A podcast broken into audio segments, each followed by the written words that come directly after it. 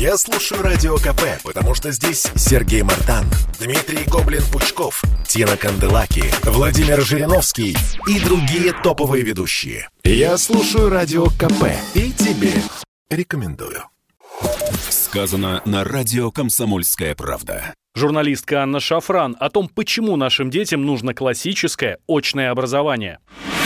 То, о чем предупреждали медики и специалисты в связи с уходом на многочисленные локдауны и карантины, оказалось непосредственной данностью сегодняшнего дня. Все опасения сбылись. В российских вузах провели исследования, в ходе которых были опрошены более 60 тысяч студентов, преподавателей и родителей.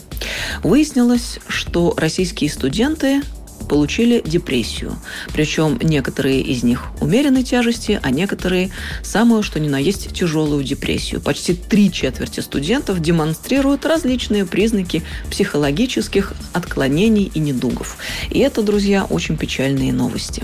Отсюда следует два факта. Во-первых, с одной стороны, слава богу, у нас в стране еще есть адекватные, грамотные специалисты, профессионалы своего дела, которые могут давать грамотные прогнозы. С другой стороны, мы понимаем, если все пойдет такими же темпами, уже совсем скоро и через несколько лет таковых специалистов у нас в стране не будет, потому что мы просто не сможем подготовить необходимое количество квалифицированных кадров. Почему? Да потому что вузы у нас, да и школы очень часто нормально работают. Какой вывод из сложившейся ситуации сделал министр науки и высшего образования Валерий Фальков? Он признал, что такое положение дел представляет угрозу для качества образования.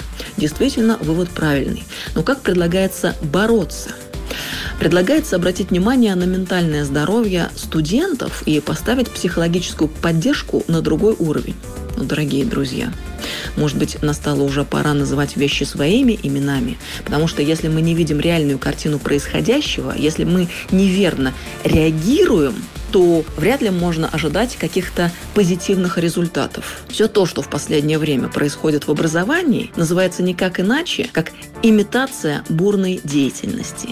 Тот момент, когда чиновникам необходимо показать оперативную реакцию и даже предвосхитить те события, которые еще не случились, мы наблюдаем немедленные и печальные результаты. У нас по всей стране работают многочисленные торговые центры. У нас проводятся фестивали. У нас работает общественный транспорт и работает метро. В принципе, слава богу, вся общественная жизнь и инфраструктура промышленные производства и предприятия работают. Так почему же в этот самый момент нашим детям, студентам нельзя адекватно и нормально учиться и в вузах, и в школах? Это большой вопрос, на который, в принципе, ни у кого нет ответа. Почему детям нельзя учиться традиционно, очно, в классическом формате, если вся остальная жизнь протекает практически в нормальном режиме?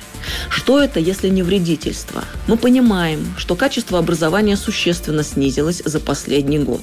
Мы понимаем, что ущерб от этого потерянного года будет сказываться уже многие десятилетия наперед. Так, может быть, пока не поздно, стоит остановиться и сделать все-таки правильные выводы и предпринять необходимые действия. Может быть, стоит уже пожалеть наших детей и вернуться к тому самому нормальному классическому очному образованию.